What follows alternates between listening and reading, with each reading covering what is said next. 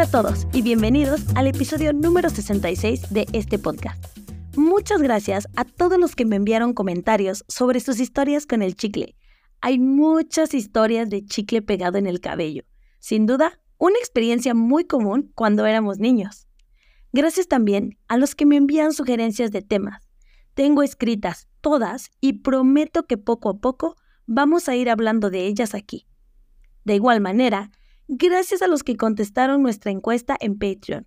Estoy de acuerdo con ustedes y creo que la mejor manera de conectar y mejorar nuestro español es mediante una llamada de Zoom, donde podamos platicar y discutir sobre los episodios de este podcast.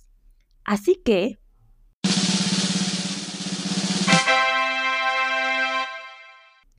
A partir del mes de marzo vamos a tener dos sesiones de Zoom al mes, una por cada episodio, para discutir sobre sus preguntas, dudas y opiniones de las historias.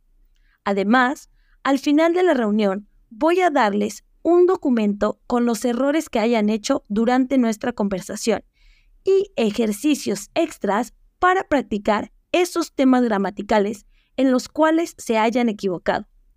Todo esto, más las transcripciones de cada episodio, por solo 10 dólares al mes. Así que ya saben, a partir de marzo, únanse a nuestra comunidad de Patreon para practicar su español en vivo conmigo.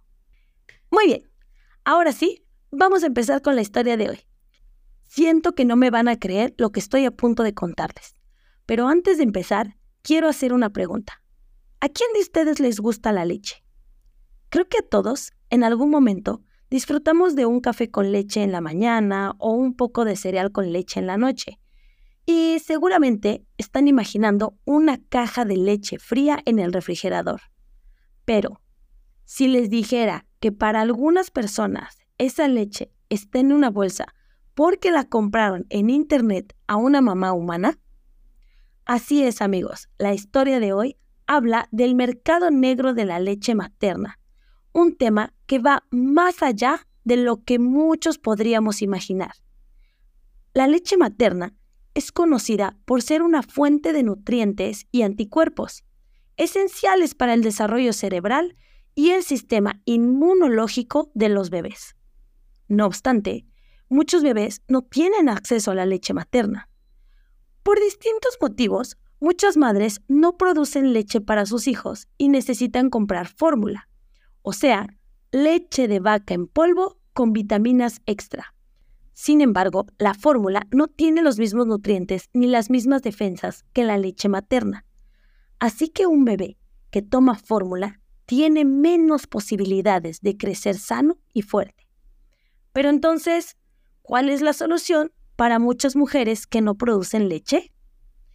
Aquí empieza la parte fundamental de nuestra historia de hoy porque, como seguramente muchos de ustedes saben, en muchos países del mundo existen los bancos de leche, lugares donde las mamás pueden donar la leche que producen y que su bebé no necesita. Y esto es perfecto, ya que estos lugares generalmente tienen estándares de calidad altos y se atiende a los bebés más necesitados. Hasta aquí todo suena súper bien. Pero, ¿Qué pasa con las mamás que no tienen acceso a los bancos de leche? Todos sabemos que podrían comprar fórmula, pero ¿y si pudieran conseguir leche materna en Internet? Existen varios sitios de Internet donde en la actualidad se puede comprar leche a mamás que quieren ganar algo de dinero extra. Y hasta aquí tampoco suena todo tan mal oferta y demanda de un producto básico que además ofrece un ingreso extra a ciertas mujeres. El problema es que a esta actividad se le llama mercado negro porque no está regulado. Se ha descubierto que mucha de la leche vendida por Internet no se almacena de forma correcta y se encuentra contaminada de distintas bacterias. Algunas muestras incluso han sido mezcladas con leche de vaca. Obviamente, esto pone en peligro a muchos bebés y muchos doctores recomiendan no comprar la leche materna en el mercado negro.